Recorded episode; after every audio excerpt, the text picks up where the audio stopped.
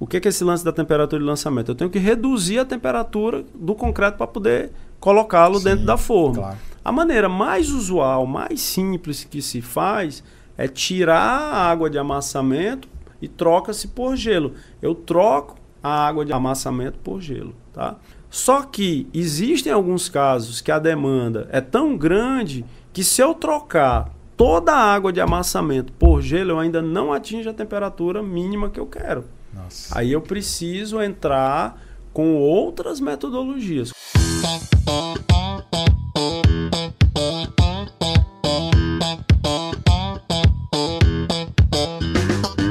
Eduardo, eu vou começar esse episódio aqui de uma forma bem leve, né? Esses dias a gente tava lá conversando no WhatsApp, você até me mandou um áudio que foi uma verdadeira aula ali de como você vê a resistência do concreto. Normativamente, FCK é uma resistência do concreto à compressão aos 28 dias, né? Isso é uma confusão que às vezes as pessoas fazem.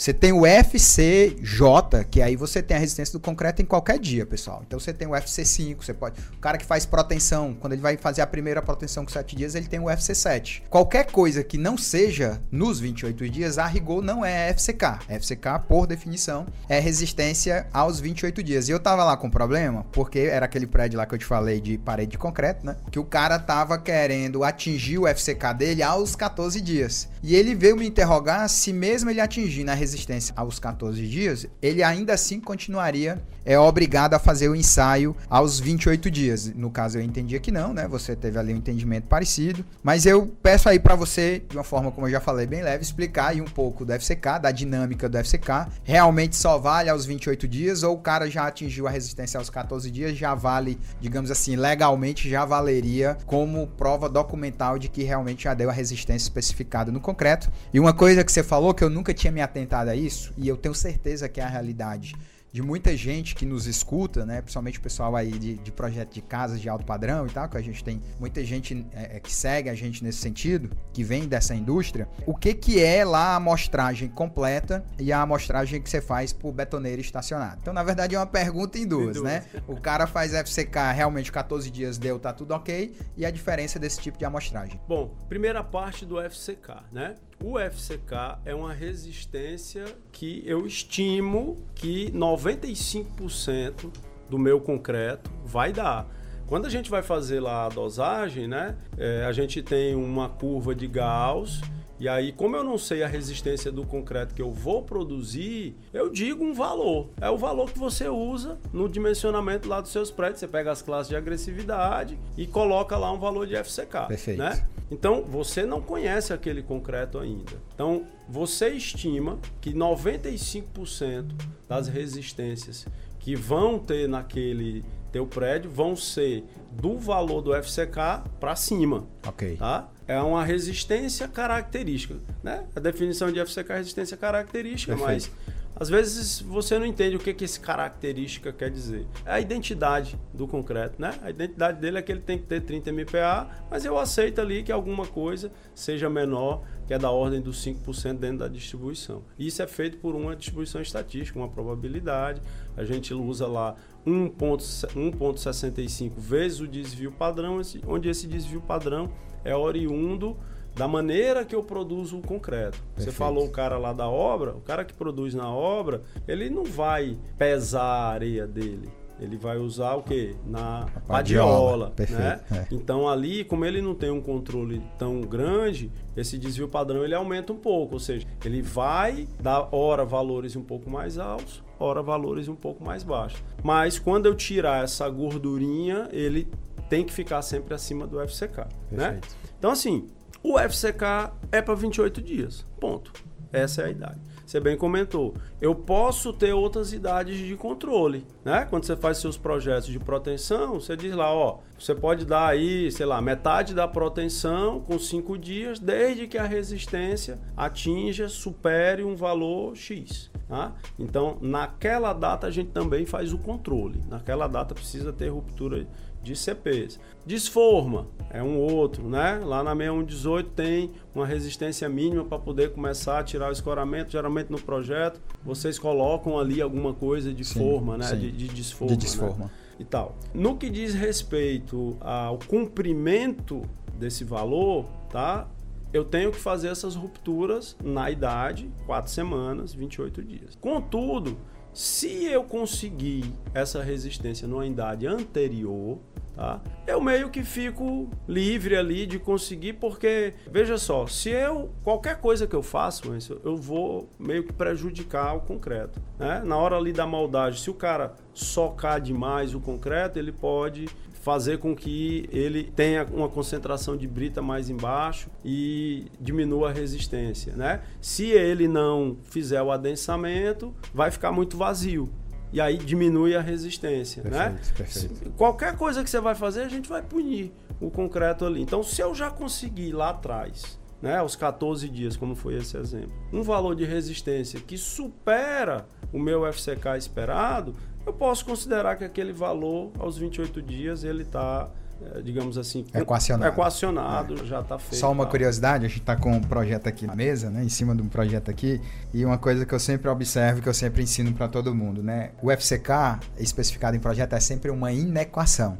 Porque é exatamente o que você falou. Eu não vou botar no meu projeto que o FCK é igual a 30 MPa ele é maior ou igual que 30 MPa exatamente porque você tem essas questões Isso. de variabilidade. Isso. E essa questão da diferença de amostragem total para amostragem parcial. Parcial. Muito bem. Com a nova norma NBR 12655, tá? A gente tem agora a obrigatoriedade de concretos que são produzidos em centrais serem é, amostrados por amostragem total, serem controlados na realidade por amostragem total. Ou seja, cada caminhão betoneira é um lote, tá? Então, olha como é que a norma pensa. Você dimensionou o prédio, disse que o FCK lá tem que ser no mínimo 30 e eu tenho que saber se o concreto que está lá sendo colocado realmente atingiu no mínimo esse 30. Então eu vou lotear, eu vou dividir a minha estrutura em pedaços e vou controlar essa estrutura em pedaços. Como é que a gente faz isso? Lá tem uma tabelinha que tem três itens, tá? Primeiro, em função do volume pelo tipo de peça. Então, para peças que estão comprimidas ou peças flexo comprimidas, típico de peças em proteção, pilar, né? pilar em proteção, o volume máximo de um lote é 50 metros cúbicos, tá? Se não for, vai para 100 metros cúbicos. Se for a cada pavimento, para formar o lote tem que ser a cada pavimento, a cada um pavimento. E a concretagem tem que ocorrer em três dias, que pode ser sequenciais ou não, em um período de sete dias, em um período de uma semana. Entendi. Isso forma o que se chama de lote. Eu vou distribuir a minha estrutura segundo essas premissas Saquei. em lote. Saquei. Tá certo? Bom, só que. Só, se... só um esclarecimento. Então, cada pavimento sempre vai ter lote. Sempre, sempre vai, ter, vai ter lote. lote. Independente de 50 metros cúbicos ou não, ou sempre não. vai ter lote. Beleza. Eu tenho que ter essa premissa. Se eu mudei de pavimento, eu mudo o lote. Fechou. Entendi. Mudei de pavimento. Se no mesmo pavimento, em pilar, eu suplantei 50 metros cúbicos, eu mudo o lote. Beleza. Tá certo? Entendi. Se nos dias de concretagem eu fiz o primeiro, fiz o segundo, fiz o terceiro, tô no mesmo andar, não atingi os 50 metros cúbicos, mas eu entrei no quarto dia, Outro mudei lote. de lote. Perfeito. Tá certo? Perfeito. Mudei de lote. Essa é a premissa da norma. Tá. Ou seja, ela vai seccionando vai o que, que é lote para fazer o controle. Para fazer o controle. Fechou. Ela faz essa divisão certinha. Só que é por caminhão betoneira, isso não existe. Caminhão betoneira, cada caminhão é um lote. Entendi. Ponto final. Isso é a amostragem total. Beleza. Cada caminhão é um lote. Prédio feito por betoneira, cada caminhão é um lote. Se não é por betoneira, é por amostragem parcial. Atende a qual premissa? Essa que eu comentei. Então, dentro desse lote, a gente vai ter que coletar a amostra. Aí eu vou lhe dar um exemplo que você falou aí de quem está construindo as casas de alto padrão e tal. Como deve ser o controle tecnológico nessas casas de alto Ótimo. padrão? Excelente. Como que deve ser? Em a cada três dias, tendo-se concreto, a cada três dias, molda-se CPs de manhã e molda-se CPs à tarde. Beleza. Moldo de manhã, moldo à tarde, primeiro dia. Isso o cara fazendo concreto na obra. Na né? obra. Tá. Fazendo Beleza. concreto na obra. No dia 2, moldo de manhã, moldo à tarde. No dia 3, moldo de manhã, moldo à tarde. Esse conjunto é um lote. Esse conjunto aí forma um lote. Entendi. Ok? Beleza. Agora, quando eu tenho um lote, o que, que eu tenho que retirar desse lote para ensaiar? Quantos corpos de prova são? Boa. Qual é o número mínimo e tal? Boa. O lote é constituído por exemplar, são os exemplares. Cada exemplar são dois corpos de prova, dois CPs moldados no mesmo ato pelo mesmo operador. Beleza. Da mesma betonada, da mesma betonada. Entendi. Tá? Tá. Então isso é o exemplar. O exemplar mínimo são seis, o que significa que são no mínimo 12, CPs. Entendi. Aí é onde entra os três que eu falei. Por que, que são três? Um de manhã, um de tarde. Dois, no Dois, segundo dois, dia, dois. dois, dois, forma seis. Perfeito. Seis vezes dois, doze. Então, nesse caso, o mínimo, pelo menos, 12 CPs. Entendi. Tá? Excelente. E isso aí dentro de um grupo que a gente chama grupo 1. O grupo 1 é até 50 MPa. Se alguém tiver fazendo alguma casa maior que seja de 50 MPa para cima, que eu não acredito que vai ser de betoneira, porque a gente sabe da É, é dificuldade, difícil. é difícil, aí ele tem que dobrar o número de CP, tem que ir para 12. Entendi. Tá? Mas só para deixar o E é, recorte é só, claro. só para esclarecer, é 50 MPa de resistência, né? Ele não está confundindo com 50 metros cúbicos, não. é a resistência, do concreto mesmo. Resistência, 50 MPa. Se Beleza. alguém for fazer alguma casa que queira usar demais e por acaso entendi. veja a necessidade Aí de muda, colocar. muda de grupo. Aí muda de grupo, vai pro grupo 2. Aí grupo 2 eu tenho que entrar realmente com 12.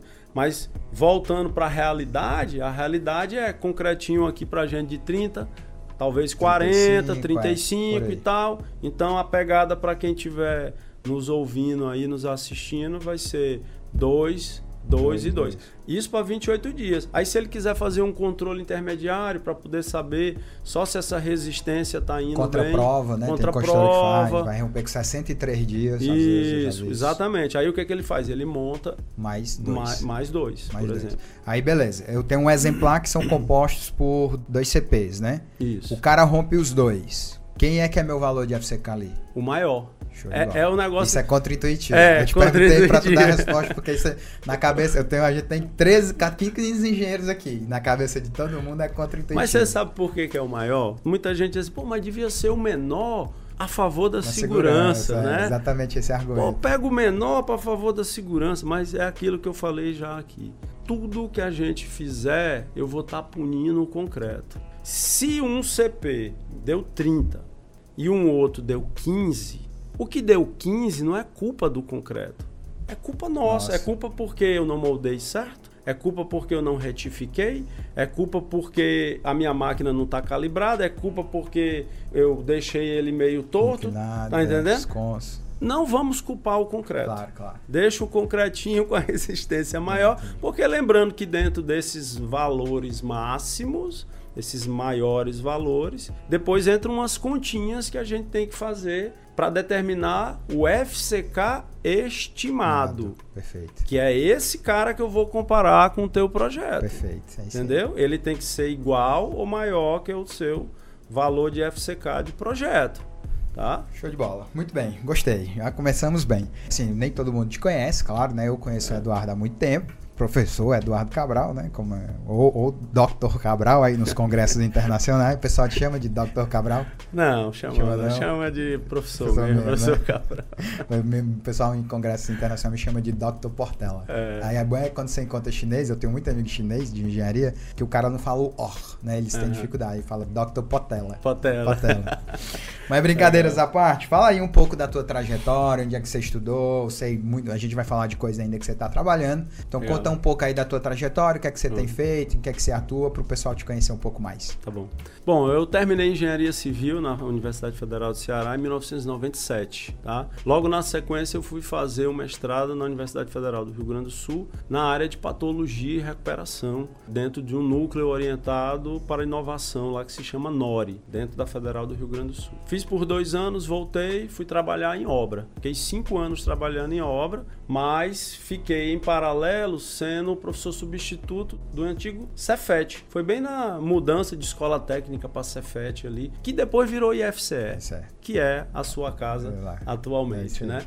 Então eu fiquei ali ensinando, primeiro como substituto, um período, aí depois fiz o concurso e fiquei efetivo. Tive a oportunidade de fazer o doutorado, aí fiz lá em São Carlos, na ESC, na Escola de Engenharia de São Carlos, e fiz um estágio de sanduíche na Universidade Tecnológica de Sydney, na Austrália. Tempo maravilhoso. O teu doutorado um foi em quê? Foi em concreto com agregado reciclado.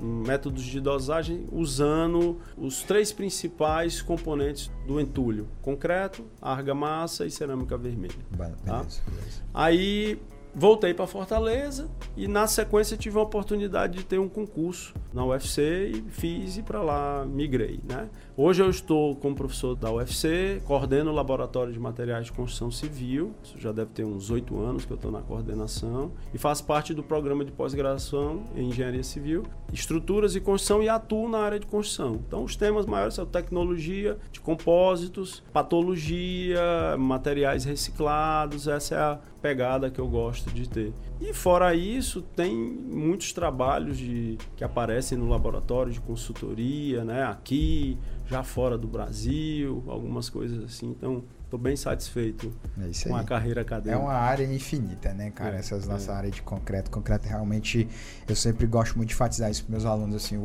você conseguir despertar no aluno o fascínio que é esse material, porque assim, que pô, é tão simples, né? Você pega a areia, a é. pedra, é. a única sofisticaçãozinha que tem ali é o cimento. Tudo bem, hoje tem muita indústria do aditivo, né? A gente vai já falar aqui também, mas eu digo assim, é uma coisa simples que não pega fogo, não corrói. Assim, tem corrosão do concreto? Tem, mas numa situação muito peculiar, né? Você tem a corrosão da armadura isso, de regra, né? isso, né? Isso. material super resistente, dá para fazer no mar, dá para fazer na água, dá para fazer é. no. Porra, é um material foda pra caceta esse é. concreto, né? Cara, é, eu acompanho você aí no Instagram, né? Nos seus trabalhos aí, nos congressos você tá sempre indo. Eu sou próximo de algumas pessoas que trabalham com você também. E eu vejo você trabalhando bastante com inspeção, fazendo alguns projetos aí de. não sei se o termo certo é projeto, mas algumas verificações fazendo inspeção laudos, predial, né? né? Os laudos e tal. Eu vi um vídeo seu, inclusive é bem recente você mostrando uma modelagem vetorizada que vocês fizeram lá, para, né, do trecho lá de uma edificação. Então pediria que você falasse um pouco mais dessa abordagem, né, o que, que quer dizer efetivamente uma modelagem vetorizada de uma estrutura que já existe. E se puder dar exemplo e dissertar um pouco mais sobre o que é que você tem visto aí de novas tecnologias que estão aparecendo nessa área de inspeção. Eu trabalhei uma parte do meu doutorado com inspeção, mas até mais voltada para instrumentação propriamente, né, colagem de sensor e leitura dos dados. E, enfim, vi até que você está digitalizando lá o aquário do Ceará, né, uma obra que está parada Isso. há muito tempo. Então fala um pouco mais dessa área de inspeção, inspeção de estruturas de concreto, né? Nosso, nosso mote aqui é concreto. Isso. O que é que você está vendo aí e está usando de novas tecnologias? Perfeito. Vê só, como é que a gente fazia antes os laudos? Antes, antes era um relatório fotográfico, você ia na, na edificação, né? registrava muito por fotografia, né? fazia apontamentos em cadernos, enfim. Mais recentemente usava lá um microfone e tal. E isso era muita coisa e você se perdia muito. Depois você ia analisar aquilo. No, e fora isso, tinha os ensaios que não destrutivos que eram realizados e tudo. Então era uma bagagem muito grande e tal. E aí, mais recentemente, eu conheci o BIM, não é novidade pra gente, né? O BIM veio aí como uma ferramenta e tal. E mais recentemente eu fui num evento e eu descobri alguns equipamentos que fazem essa digitalização, os laser scanners, que tem uma precisão muito boa, precisão aí milimétrica, né? Uma precisão muito boa e uma qualidade. Esse laser, basicamente o que, que ele faz? Ele joga lá um raio laser e ele consegue capturar aquela imagem né, da edificação. Então, você. Mas isso é tipo um drone ou é tipo um canhãozinho que você tem é, de miragem? existem um que você pode se movimentar, você praticamente segura na mão e ele fica rodando e, e captando. Essa é a minha experiência com ele, não trouxe um resultado tão bom.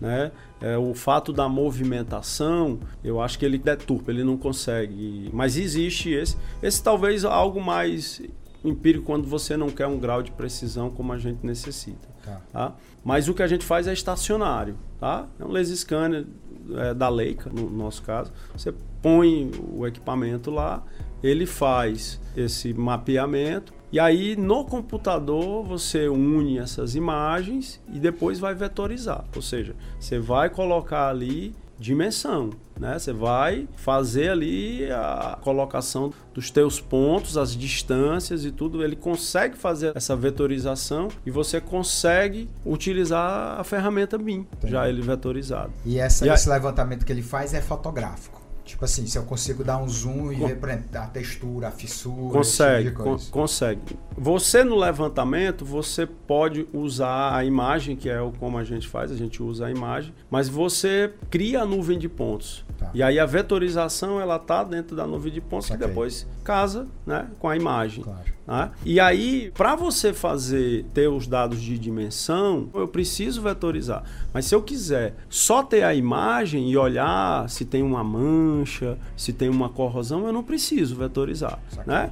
O cara faz o levantamento e depois você vai lá e dá um zoom, olha e tal. Ou seja, em vez de fazer aquele trabalho que está ali no manual, no manual você está lá no computador, numa tela maior, mais confortável, claro. né? Uma coisa até curiosa, pessoal. É comum ponte ferroviária estar tá no meio do nada. No meio do nada mesmo. Uma vez a gente foi fazer um trabalho numa ponte lá no interior do Piauí que não chegava carro. Porque ponte ferroviária só tem que passar o trem, não tem gente morando ao redor. É diferente de uma ponte rodoviária, onde no mínimo você passou um maquinário ali para fazer a estrada, então tem passagem de carro você consegue chegar até a ponte. Ponte ferroviária nem sempre é assim, às vezes você realmente não consegue chegar Isso. no seu pezinho lá no seu carrinho no lugar da ponte, porque foi feita há muito tempo atrás.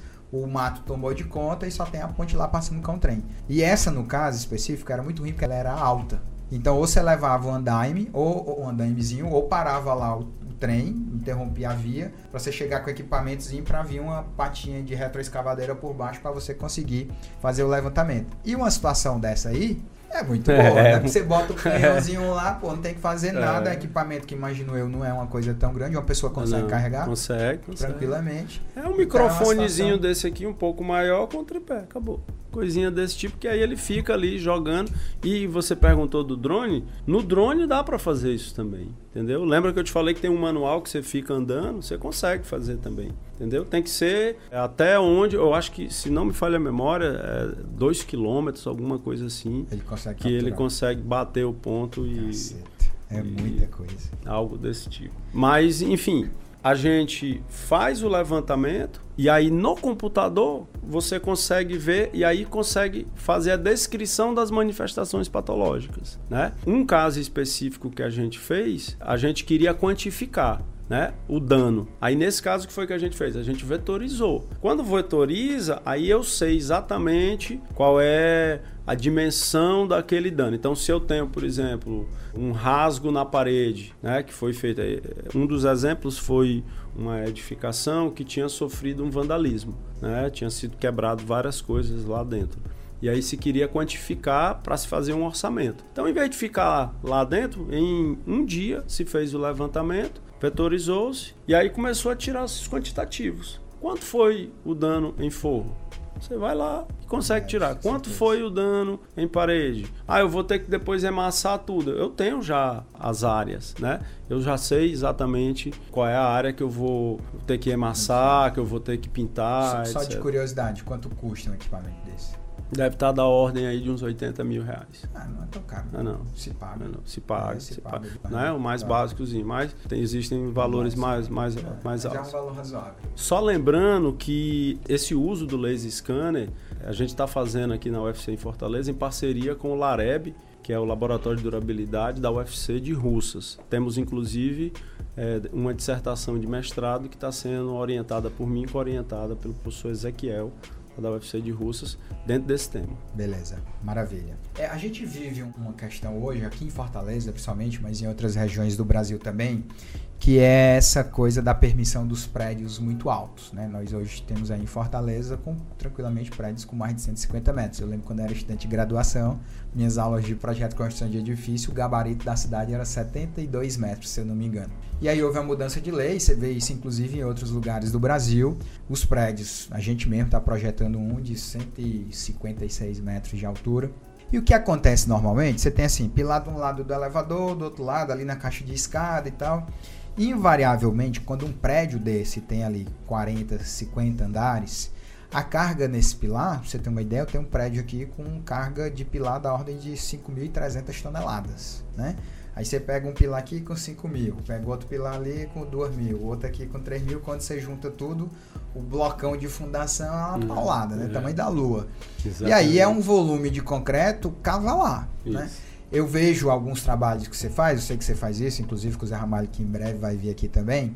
Tem algumas coisas peculiares é. aí, né? Quando você tem essas concretagens de alto volume. Então a primeira coisa que eu vou perguntar para ti é o que, é que a gente pode estabelecer, se é que essa é a variável importante mesmo, o que, que é o alto volume e se é isso mesmo que me obriga a ter, por exemplo, um controle termodinâmico e até explica também qual que é a vantagem de fazer o controle termomecânico. Eu só vou te contar uma curiosidade, eu fui visitar uma obra nossa agora no local confinado que teve uma concretagem, eu cheguei assim com dois dias depois da concretagem, você passava a mão assim no pilar, é quente, É, eu nunca tive é. essa experiência, sem brincadeira, muito, muito tempo em, em escritório, né? Uhum. Mas você passa, você passa do lado do pilar, um pilar grande, você chega, uhum. sente assim o calor saindo do pilar. Fiquei impressionado. Resultante da hidratação, da hidratação. Mas explica aí pra gente aí o que, que basicamente a gente pode considerar como alto volume, se é que isso realmente é a variável que importa e qual que é essa grande vantagem aí do controle termomecânico. Veja só, por que que esquenta, né? O cimento, na reação de hidratação dele, é uma reação exotérmica ela libera, essa reação libera calor, né? E aí é importante já a gente saber que cimento não é tudo igual, né? Se eu tenho tipos diferentes de cimento é porque eles devem ter usos né? distintos, né? né? Então, nesses casos de grande volume, o ideal é que a gente tenha cimentos de baixo calor de hidratação. Praticamente aqui no Brasil, os melhores são cimentos tipo CP3, que é cimento com escória de alto forno, e cimento CP4, que é cimentos com cinzas volantes, são cimentos pozolânicos, né? cimentos que têm materiais pozolânicos. Por quê? Porque ele troca uma grande quantidade de clinker, que é quem reage rápido, por esses materiais que demoram um pouco mais a reagir. Então eu dou uma achatada na curva do calor, né? Mas eh, respondendo diretamente sua pergunta, o que, que é o alto volume? Eu diria para você que um bloco de 2 metros de largura por 2 metros de comprimento por 1 um metro de altura, ele é suficiente a suplantar a temperatura máxima permitida pelo concreto, ou seja, 4 metros cúbicos. Não é muita coisa, é, né? É, é menos casa aí, que dá no, né? Duas fundações mas, dá isso aí. Mas o não, mas é que tá, tem que ser nessa geometria junto. Ah, tá. Entendi. Nessa geometria. Então já tem um primeiro parâmetro. É, a geometria é relevante. É, nessa geometria. Então eu tenho que ter ali, em termos de você falar em volume, o número, eu diria um 4, por exemplo. Quando a gente vai fazer qualquer teste nesses concretos dessas grandes bases, esse é o meu modelinho. 2 por 2 por 1. Um. E põe um termopar no meio e nos dois T's para a gente poder medir as temperaturas. Por Só quê? curiosidade, o que é um termopar? Que eu mesmo sei. Termopar é um sensor de temperatura. De temperatura tá. Que é um vai, é um termômetro, termômetro, um fiozinho tá. que sai do concreto, você pluga no aquisitor de dados. Em vez de ser um string gauge tá teu, bom. é Agora um. Ficou claro. Pronto. Então, assim, premissas para isso. O concreto não pode passar o limite entre 65 e 70 graus, vai depender de onde ele está localizado, do tipo de cimento. Não existe norma brasileira para isso, a gente usa normas internacionais. Né? A, a, bibliografia que eu considero assim mais atual é a bibliografia do LCPC, que é um laboratório francês, que agora recentemente virou IFSTAR, é um laboratório lá da França, onde ele tem quatro, digamos assim, graduações de peças onde você pode ir de 65 até 85 graus. Permite-se ir até isso. Depois, quem tiver curiosidade, pode ir buscar isso daí. Né? Inclusive, tem uma publicação até na revista do Ibracon que explica um pouquinho sobre isso. Mas vamos colocar 65 graus. Eu não posso, se eu não ser conservador, não posso passar de 65 graus. Outra premissa é a diferença de temperatura do núcleo da minha peça para o exterior não precisa ser necessariamente para o exterior, mas para qualquer outro ponto, geralmente a gente faz para a face exterior, não pode ultrapassar 20 graus Celsius. Por quê? Aí ocorre um fenômeno de contração térmica. Uma parte está quente, a outra parte está fria. A parte fria está querendo, está resfriando ali, né? Está se contraindo e a parte quente está aquecida ou está aquecendo, está se expandindo. E aí isso vai gerar uma fissura. Eu já vi fissuras que seccionam peças. Vi fissuras que seccionam. Então, a diferença de temperatura é um item importante, além da temperatura máxima, que é um item importante. Então, quando a gente tiver peças que tenham essas dimensões, eu diria que é 2 por 2 por 1. Um. Ah, Eduardo, se eu tiver 2 por 2 por meio, dá beleza. Por quê? Porque eu tenho muito ali. O concreto consegue dissipar esse calor, tá? tá? Não consegue esquentar tanto. O concreto é um péssimo condutor de calor. Sim. É por isso que ele acumula ali no, no centro, né? Então, para evitar essa diferença de temperatura de 20 graus, para evitar o aumento de temperatura que suplante 65 graus, a gente faz esse estudo, que é um estudo termo, que é para saber qual é a temperatura de pico, e mecânico, que é porque esses aquecimentos e resfriamentos a gente consegue determinar tensões. E aí o modelinho, a gente imita um pouquinho você aqui da área de dimensionamento, a gente usa o método de elementos finitos, né? Distância entre nós ali para diminuir esforço computacional vai ficar da ordem aí de uns 40 centímetros não é tão pequeno, mas não é tão grande assim. É, só de referência aí, o, o, espaçamento da malha que a gente usa, por exemplo, na grelha, é 35 centímetros. É, é um espaçamento é padrão. Um espaçamento padrão, né? Então a gente usa essa modelagem e determina ali quais são os pontos que vai ter esse aquecimento e a evolução das tensões.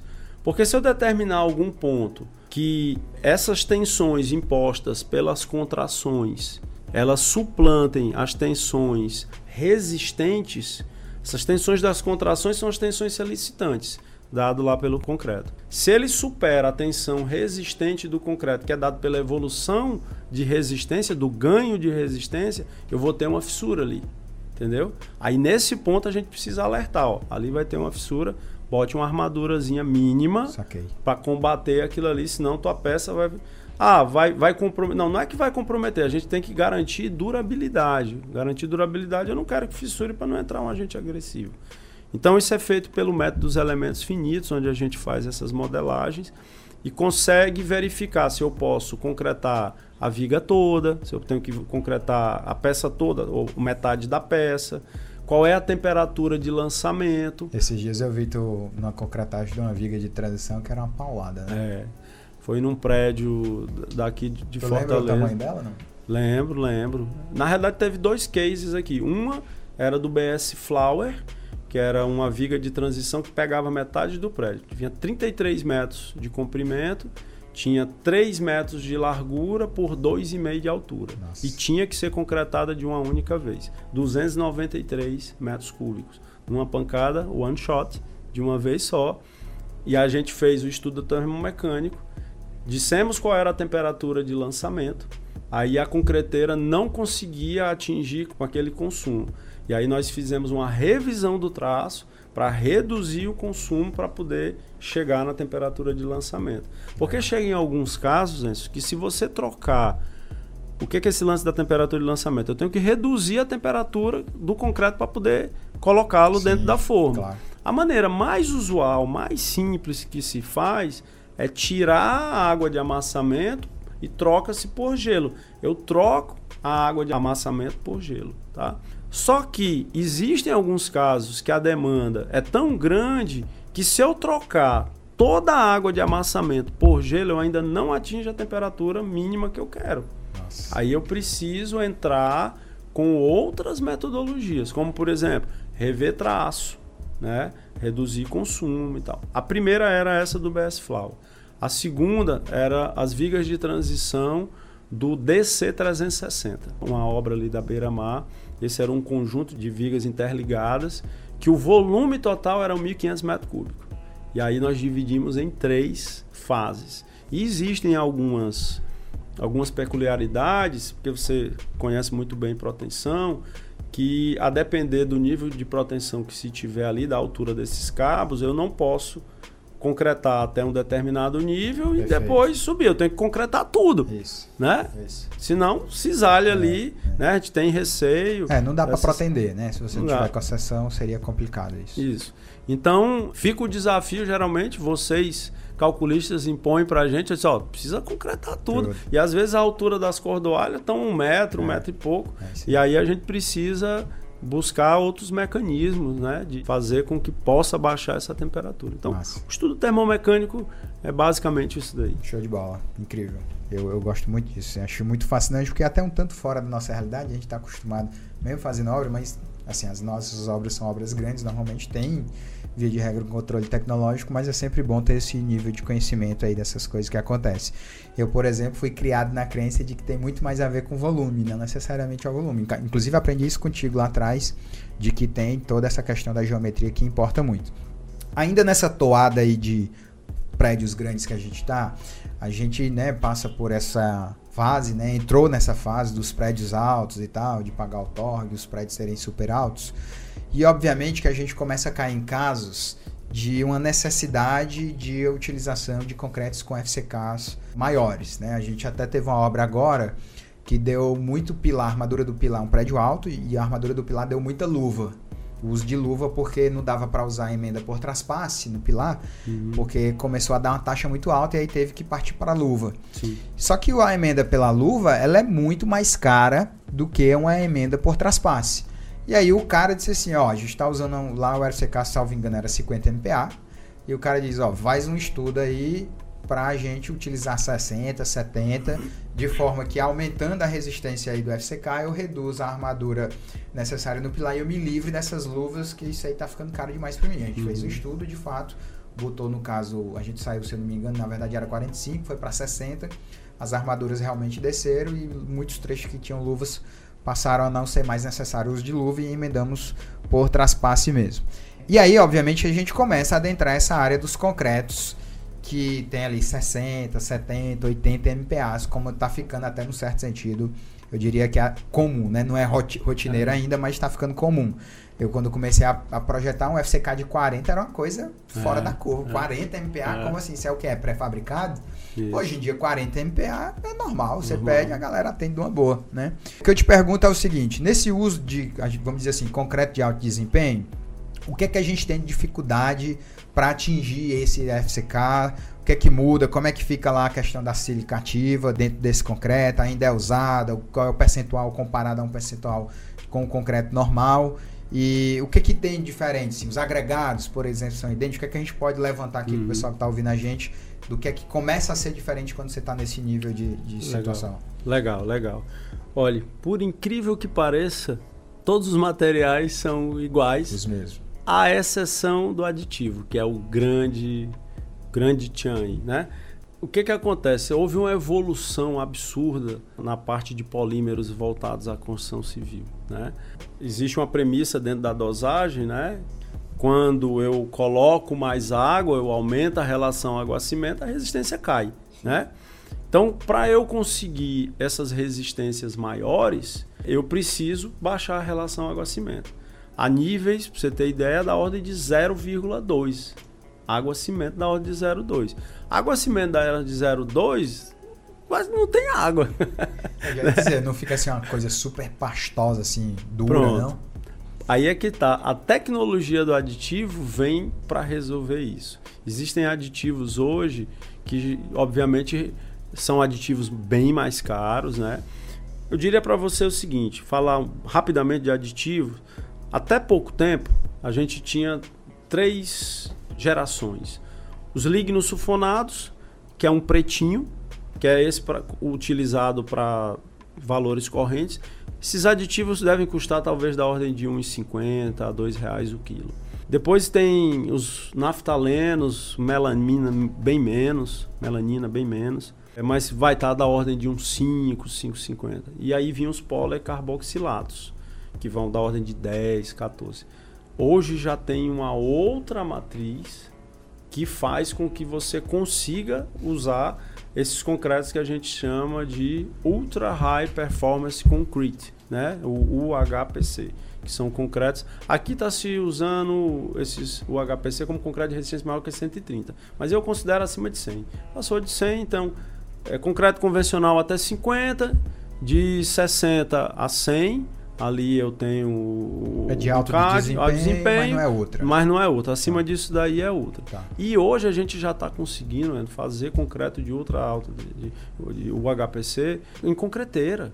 Esse prédio que eu lhe falei aí são valores de 120 MPa rompido no, Nossa. Então são concretos já que se consegue produzir isso daí.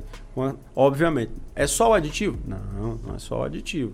Tem todo um trabalho de tecnologia do concreto, empacotamento, porque a grande questão é finos, né? Eu tenho que, como se eu pudesse ir colocando grãozinho por um grãozinho, empacotando para tirar o vazio lá de dentro, tá? Deixar isso daí bem sem, sem vazios para quando eu colocar a carga ela poder resistir. Nós temos aqui no Ceará um agregado que é bom. Nós usamos granito, né? Granito, é. ele vai romper aí a 100 MPa, 120 MPa, dependendo do que for, pode ir até mais, né? As areias são quartzosas e tudo. E os cimentos eu vou tirar do cimento o máximo que ele pode. Aquele quando eu tenho lá no saco, né? Por exemplo, o CP2F32, né? Tem muita gente que acha que aquele 32 ele só vai até 32 MPa. Não ele é 32 MPa na relação água-cimento 0,48, que é a relação de norma para poder sim, chegar sim. Na, no teste de resistência dele. Mas se eu chegar a níveis de resistência de relação água-cimento menores, 0,2 por aí, aí eu consigo extrapolar esses valores de resistência para 100, 100 e pouco. Então, basicamente, para se conseguir esses concretos, é um bom trabalho de empacotamento, usar adições minerais, você falou na sílica, o teor de sílica realmente aumenta, você vai lá para a ordem de 20% de sílica, o, ideal, o normal é você estar tá ali em 5, 10, para esses concretos do CAD, o outro você aumenta um pouquinho, pode usar outros materiais, escórias e tal. Aqui em Fortaleza, aqui especificamente, existe um agregado especial que nos ajuda nisso. É um agregado oriundo da escória de aciaria, que é a antiga CSP, Companhia Siderúrgica do PECEM, que agora virou a Celomital PECEM. Esse agregado, ele é a escória sem ser expansiva.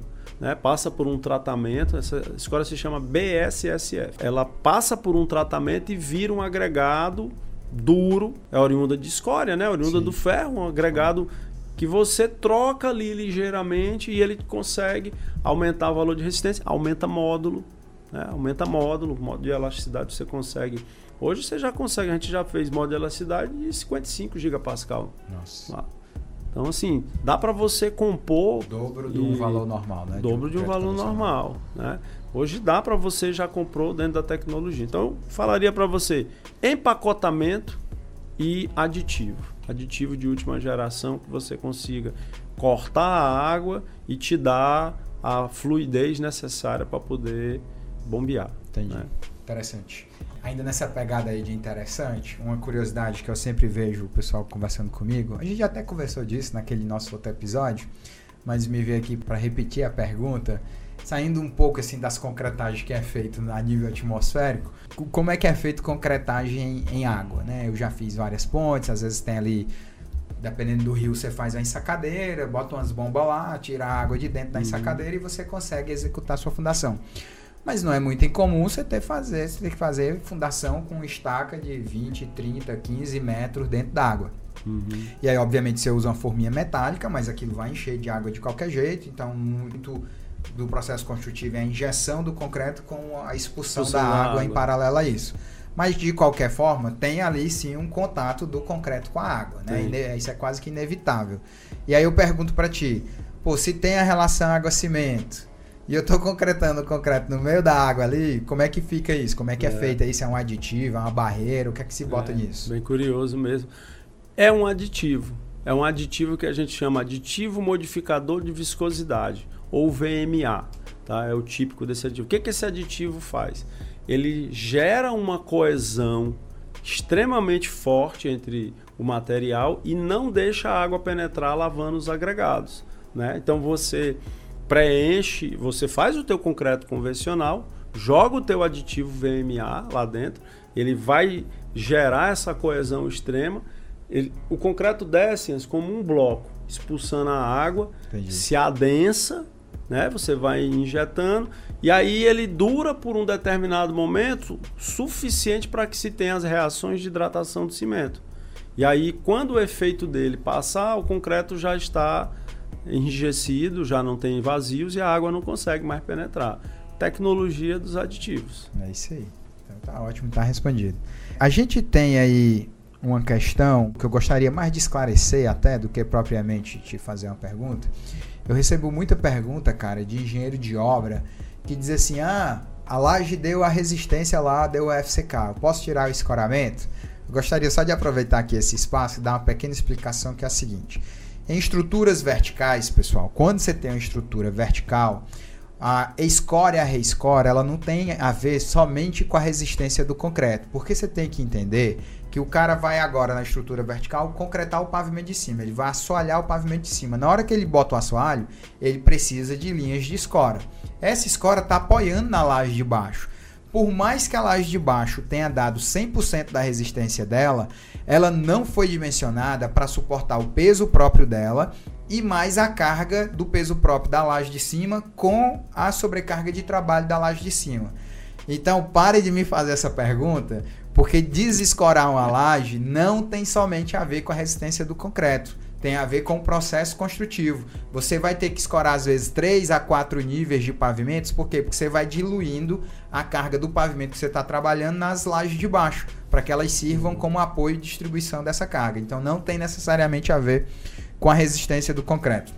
Caminhando aqui para o final, é, muita gente que assiste a gente, pô, gostei do assunto, quero estudar mais sobre, sobre concreto, sobre controle tecnológico, entender até mesmo o cara aqui que trabalha com projeto ou obra.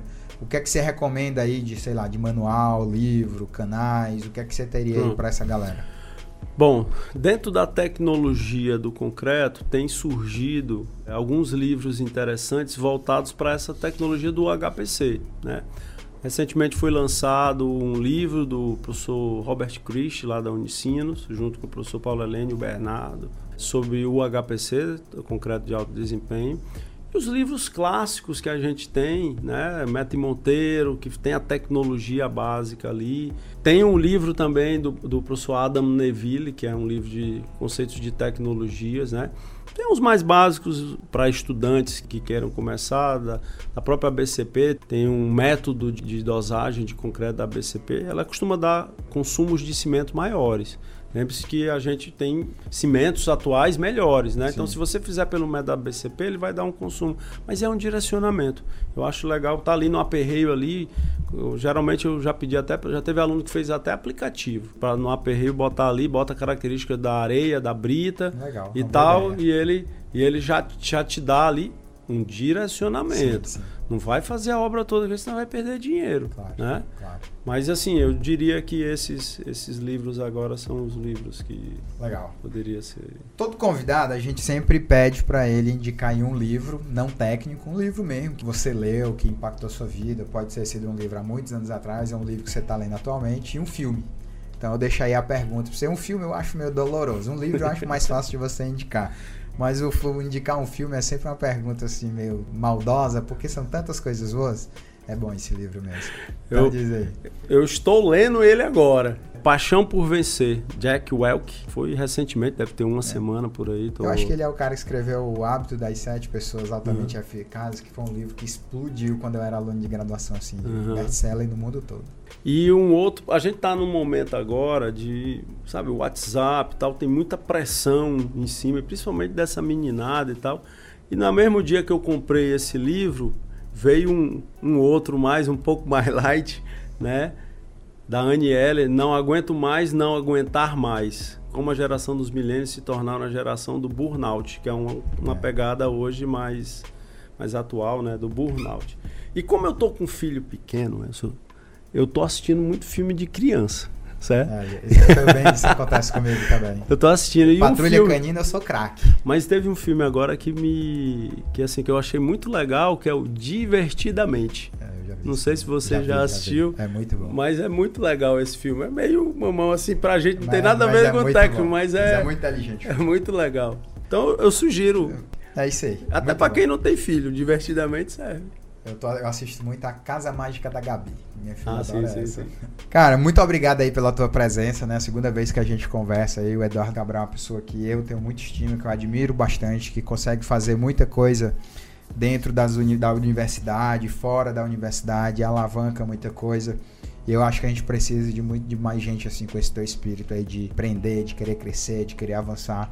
eu sou super defensor desse viés aí de você conseguir casar projetos de pesquisa, viabilizar a pós-graduação dos alunos, né, o mestrado e tal, e ao mesmo tempo manter o cara ali meio que cambaleando entre o acadêmico e o mercado, que é uma coisa que eu acho muito legal que você consegue fazer, outros professores conseguem fazer, né? Daqui a pouco a gente estava falando meu orientador de doutorado que também faz uma parada dessa e eu, eu, eu defendo demais essa galera que mesmo sendo um professor não aceita só a condição de professor e usa isso para ajudar muita gente e construir conhecimento, que essa é a verdade, né? Eu lembro de uma frase muito bonita que eu ouvi na graduação do Evandro, né, que é seu colega de departamento, um dos meus grandes professores de vida, de, de engenharia de estruturas, e ele dizia assim: ó, tudo que a gente faz é um tijolinho na parede. O conhecimento é uma parede. E todo dia a gente estuda um pouquinho para tentar botar um tijolinho lá e ajudar a construir essa parede. E o seu tijolinho, ele sempre vai em cima do tijolinho de, que alguém já pôs lá. Que é bem ali aquela frase lá, se eu não me engano, do. Não sei se era do Newton, não sei, lembro de quem era agora, que dizia que se eu conseguir chegar em lugares tão longe foi que eu me apoiei em ombros de gigantes, né? Sim. Então, todo o meu a minha defesa aí pra galera que tem esse seu espírito e você tem esse espírito de empreender. E mais uma vez, muito obrigado aí pela tua presença. Então, dá aí um goodbye aí. Diz o teu Instagram pro pessoal, que se o pessoal Legal. quiser te conhecer mais, ver teu trabalho e tal. Bom, dizer que foi um prazer estar aqui, ter esse bate-papo, né? Eu sempre, eu quando vou dirigindo para o UFC de casa, eu sempre estou escutando Aprende Engenharia, gosto do podcast, eu fico ali migrando entre o podcast e a, a rádio, né? Que eu também gosto de notícias, né? E assim, me sinto bem confortável, sabe? Eu gosto muito dessa condição de fazer a extensão, né? De tentar, sempre que a gente estava conversando aqui um pouquinho antes, eu acho que não dá para a gente ficar só ali dentro dos muros da universidade, olhando apenas o ensino. Eu tenho que olhar lá fora qual é a demanda para poder preparar o aluno. É isso aí. É Porque o aluno vai dar uma passada por ali, cinco anos depois ele está lá fora. Senão eu não consigo preparar o meu aluno bem. Perfeito. Eu preciso olhar para o que está aparecendo lá fora. E é uma coisa que eu gosto. Eu não sei se porque eu tive picadinho lá de vida a obra, né? Fui engenheiro de obra, é, é, a construção civil, que é, é bem dinâmica esse ramo que a gente. É verdade. É, eu, eu gosto demais. Bom, o Instagram é prof.eduardo.cabral. Tá? Tem algumas coisas que eu coloco lá do, do dia a dia, o que a gente faz na universidade, fora dela. Bom, agradeço mais uma vez o convite. Valeu, Eduardo. Muito obrigado.